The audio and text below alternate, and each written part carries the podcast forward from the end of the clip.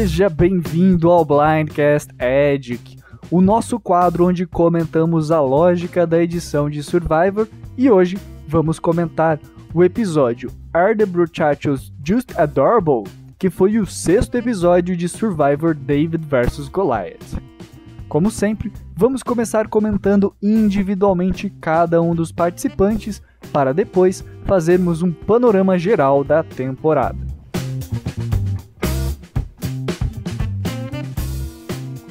Para começar, vamos falar da Lirza, a eliminada da semana. Com quatro confessionários, avaliamos a sua edição nesse episódio como de personalidade complexa. De maneira geral, ela esteve dentro do que previmos para ela nos últimos episódios aqui do Blindcast Edic.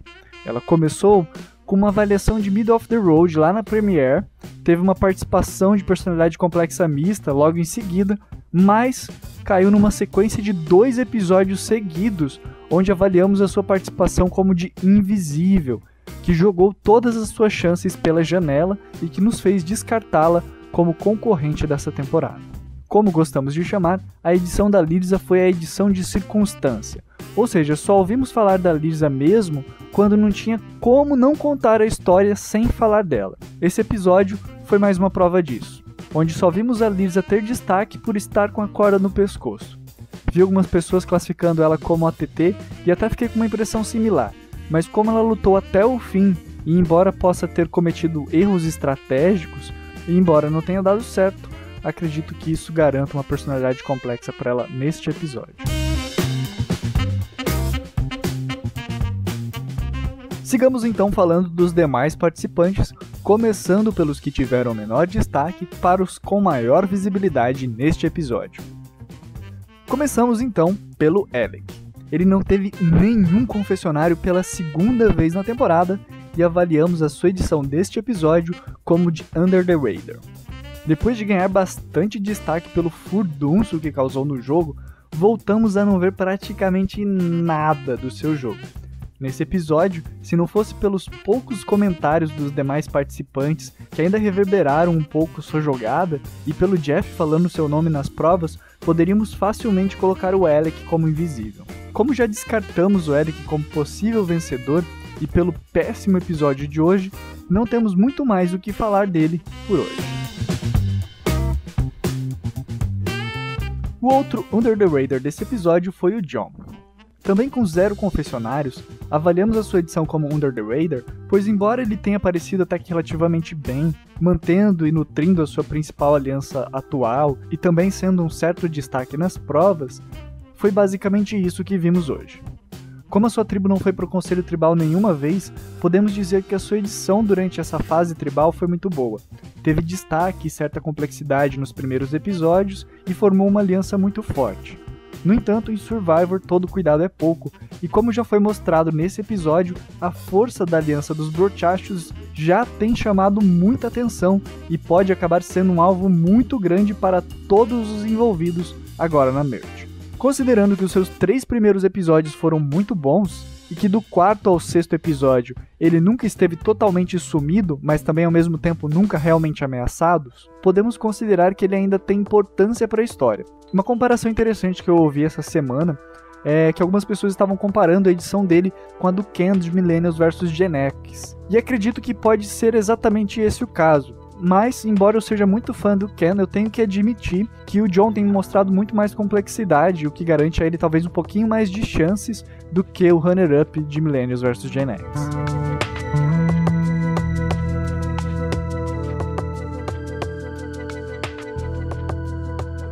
Seguindo, vamos para o meio da estrada. E o primeiro a ser citado é o Core. Com apenas um confessionário, voltamos a não ver quase nada dele e avaliamos sua edição como de Middle of the Road 2. Gostaríamos de destacar que, apesar dele aparecer e ter certo destaque neste episódio, a história central em que ele estava envolvido não era dele, mas sim da Elizabeth. Ou seja, isso só reforça a nossa visão que o Core também está recebendo uma edição circunstancial, só está aparecendo quando não tem como deixar ele passar em branco. Sei que algumas pessoas não concordaram com termos descartado ele do nosso baralho, mas esse episódio de hoje, sem nenhuma profundidade, e apenas sendo retratado como o cara que estava dormindo e acordou para brigar com alguém da tribo que estava trabalhando, é uma edição que só reforça a nossa hipótese de que a sua participação não deva ser levada tão a sério a longo prazo. Claro, ele vai ser relevante para a história em algum momento, principalmente quando for usar seu anulador de ídolo ou quando for eliminado com essa vantagem no bolso. Mas fora isso, não vejo como ele tenha alguma chance real de ganhar essa temporada. Outro que só tem aparecido pela sua vantagem é o Dan. Com um confessionário, avaliamos sua edição nesse episódio como The Middle of the Road. Novamente fomos lembrados da sua aliança com a cara, mesmo momentaneamente estando mais conectado com os brochachos pela situação das tribos. Vimos também ele se tornando um alvo mais forte, ao mesmo tempo em que parecia estar se tornando mais confiante. Toda essa edição que ele tem recebido mostra que ele vai ser um personagem importante nesse começo da Merge, mas os sinais de pouca complexidade do seu jogo só demonstram que, mesmo que ele vá longe ou até mesmo que chegue na final, ele claramente não vai levar essa temporada. Seguindo, temos o último Mid of the Road. Com um confessionário apenas, Dave sofreu um baita tomba essa semana. Avaliamos o episódio dele hoje como Mid of the Road, porque apesar dele ter certo destaque na história envolvendo Elizabeth, foi só isso, um episódio sem brilho. Fiquei bastante na dúvida do que esse episódio significava para a edição dele a longo prazo. Senti que não tinha como omitir a sua participação na história da Elizabeth e do Carl, e que talvez vermos essa participação não manche as suas chances. No entanto, são raras as vezes que nós vemos um winner aparecendo tão desnecessariamente e de forma negativa. Acredito que, mesmo aparecendo pouco e mesmo sem ter tons que justifiquem posicionar ele como com tons negativos, acho que esse episódio sujou mais seu currículo do que o tom negativo que Angelina recebeu, por exemplo. Principalmente porque esse episódio serviu para mostrar que, se não fosse pela sua aliança com Alec, talvez o Dave não tivesse aliança nenhuma. Ou seja, um baita sinal de alerta. Sigamos então para os over the top. E a primeira que vamos citar nessa categoria é justamente a Elizabeth. Com dois confessionários, posicionamos sua edição como de over the top misto. Vi algumas pessoas avaliando ela com tons negativos, mas assim como o Nick no primeiro episódio ou Angelina no episódio passado, pudemos ver ela justificando suas ações e explicando o que estava fazendo antes da tormenta começar. O que eu posso comentar agora é que me pareceu algo que não tinha como omitir, mas qual a repercussão disso dentro do jogo e das chances dela, sinceramente ainda não sei. Senti que a edição poderia ter feito ela parecer muito melhor, dando muito mais razão a ela, mas ainda assim, os editores optaram por um meio termo. Por isso, justamente acredito que sua edição foi over the top misto. Sobre os efeitos dessa avaliação, comento na segunda parte do programa.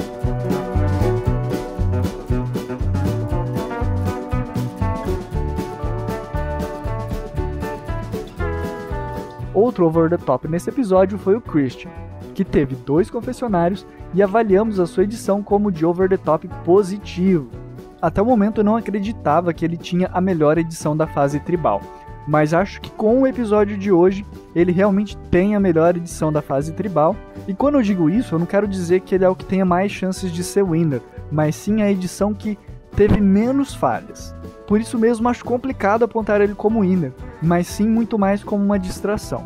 Mais uma vez voltamos a não ver nenhuma complexidade no seu jogo, mas atribuo esse fato muito mais ao motivo da ativa não ter ido nenhuma vez ao CT. Por isso, a avaliação de Over the Top.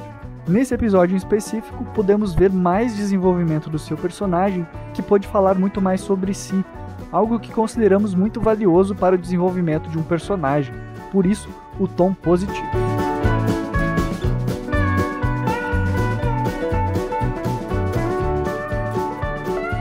Agora então vamos falar dos participantes com personalidade complexa neste episódio. A primeira a ser citada é a Angelinda.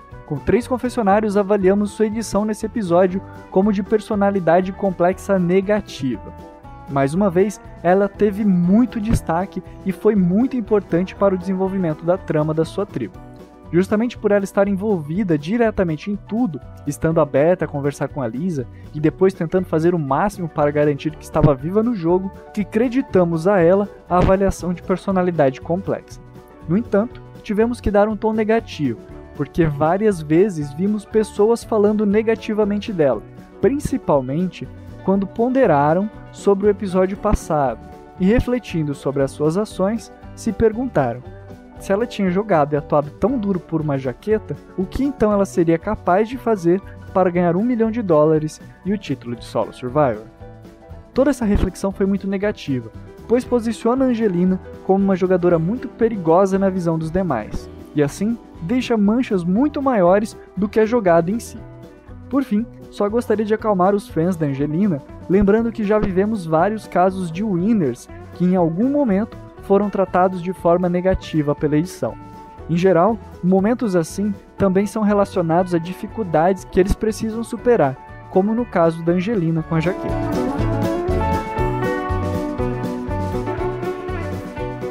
Sigamos então falando da cara. Com um confessionário e uma edição de personalidade complexa, temos que reconhecer que ela também tem tido uma ótima edição. Não gostei muito de como ela tinha sido colocada como perdida no episódio em que tomou o blindside do Alec mas ela tem sabido se reerguer e a edição tem fortalecido essa visão. Ainda acho que um David vai vencer a temporada, mas analisando de maneira geral, se um Goliath tiver que vencer essa temporada, tenho que admitir que talvez nesse momento possa ser ela. Sei que tinha colocado ela como carta fora do baralho e posso estar até parecendo contraditório, mas esse episódio tem me feito repensar algumas avaliações a longo prazo e vou falar um pouquinho mais disso na segunda parte do programa de hoje. Sobre o episódio de hoje, é interessante ressaltar que a edição não precisava mostrar ela, mas fizeram questão de incluí-la. Para a edição dela, é importante que ela esteja aparecendo, como sempre, como querendo melhorar sua posição. Mas, no entanto, ela também está carente de interações e alianças importantes.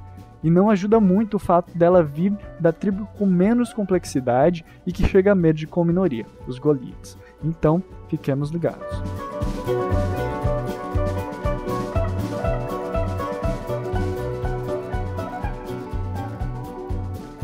Para surpresa de todos, vamos falar um pouquinho da Ellison. Ela teve dois confessionários nesse episódio e avaliamos sua edição como de personalidade complexa. No entanto, já vou tratar de abaixar as expectativas dos fãs da Ellison. Vi alguns fóruns e até alguns comentários na nossa comunidade de que ela poderia ser a winner, que estava tendo uma edição parecida com a de Sarah em Game Changer e vários outros argumentos que reforçavam essa ideia. Verdade que eu mesmo me surpreendi com a vitória da Sarah, e não achava que ela seria winner, mas não consigo imaginar que seja o mesmo caso aqui. Em vários momentos ela foi totalmente invisível e nos momentos em que ela apareceu, seu destaque foi mínimo. E agora, nesse episódio, apesar de ter demonstrado uma personalidade complexa, vimos que ela estava muito mais servindo para contar a história da Gabe do que para contar a própria história. Tanto que a Ellison só começou a ter voz depois que conversou com a Gabe, não o contrário. Não acredito que ela seja necessariamente uma má jogadora, mas a minha hipótese é que a edição esteja justamente querendo mostrar que o jogo dela está apático. Mesmo com mais destaque, não acredito que seja o suficiente para mudarmos a forma como avaliamos a Alice.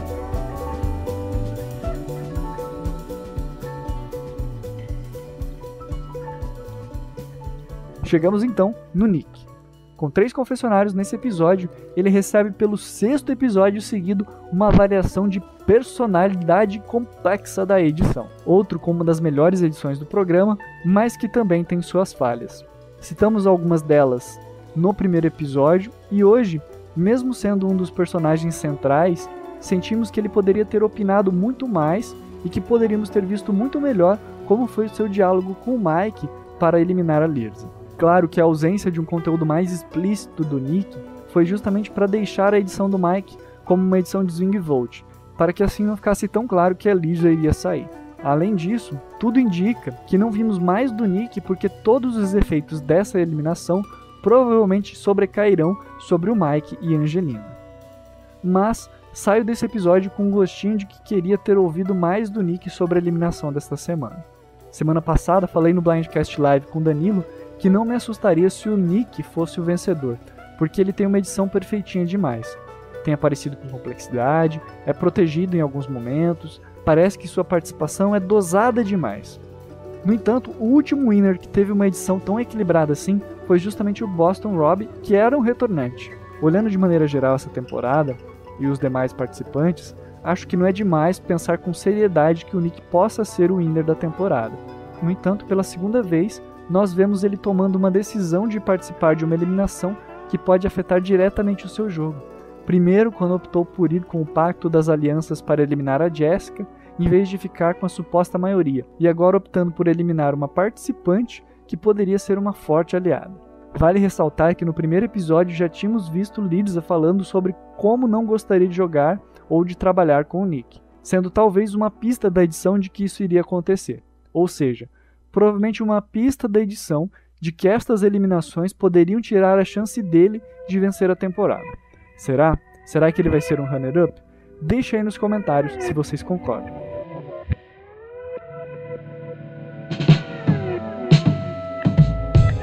O último a ser comentado hoje é o Mike. Com quatro confessionários, direito a música positiva na sua edição, como de personalidade complexa positiva. Esse episódio teve tons muito positivos para o Mike. Ele foi visto chorando depois do desafio e recebeu uma edição de voto decisivo de Swing Vote, sendo que não vimos em nenhum momento quem realmente ele pretendia votar, deixando a entender que ele estaria ainda refletindo e decidindo o eliminado. Fora isso, não sei se podemos comentar muito mais do jogo dele. Não parece ter muitos aliados com os Golias e parece que vai trilhar o caminho junto com o Nick. Será que ele vai ser um runner-up do Nick? Ou com o Nick? Jogo mais esse questionamento aí para vocês.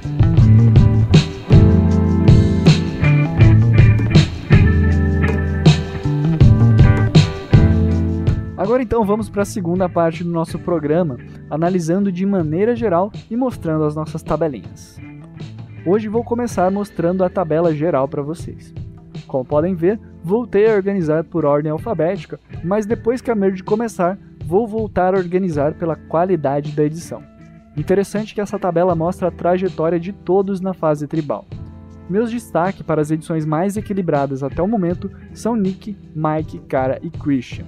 Se você quiser ver com mais calma, dê um pause no vídeo, porque agora eu aproveito para ir direto para os meus contenders. Sim, várias mudanças em relação à semana passada. Primeiro, quero comentar sobre a Cara. Sei que tinha descartado ela por vários motivos. Por ter falado eliminado que não foi eliminado, por ter sido mostrada bastante perdida, entre outros fatores. Mas analisando de maneira geral sua edição, acho que tenho que voltar atrás e reconhecer que se alguém pode vencer entre os Goliaths, é ela. Por isso coloco ela como poucas chances. Coloquei o John agora como poucas chances pelos motivos que citei quando falei dele, pois ele tem recebido uma edição de certa complexidade, mas muito mais de construção de personagem e não de vencedor, tendo muitas semelhanças com a edição do Ken de Millennials vs Gen X. Acredito que não vão deixar ele ir até a final, mas se for, pode ser justamente um runner-up. No entanto, se fosse para mim apostar, eu acredito que ele seria um dos primeiros eliminados na merge. Pelo mesmo motivo, coloco o Mike como poucas chances. Pelo mesmo motivo, coloco o Mike como com poucas chances, pois mesmo que possa ir longe, não o vejo como uma edição de vencedor.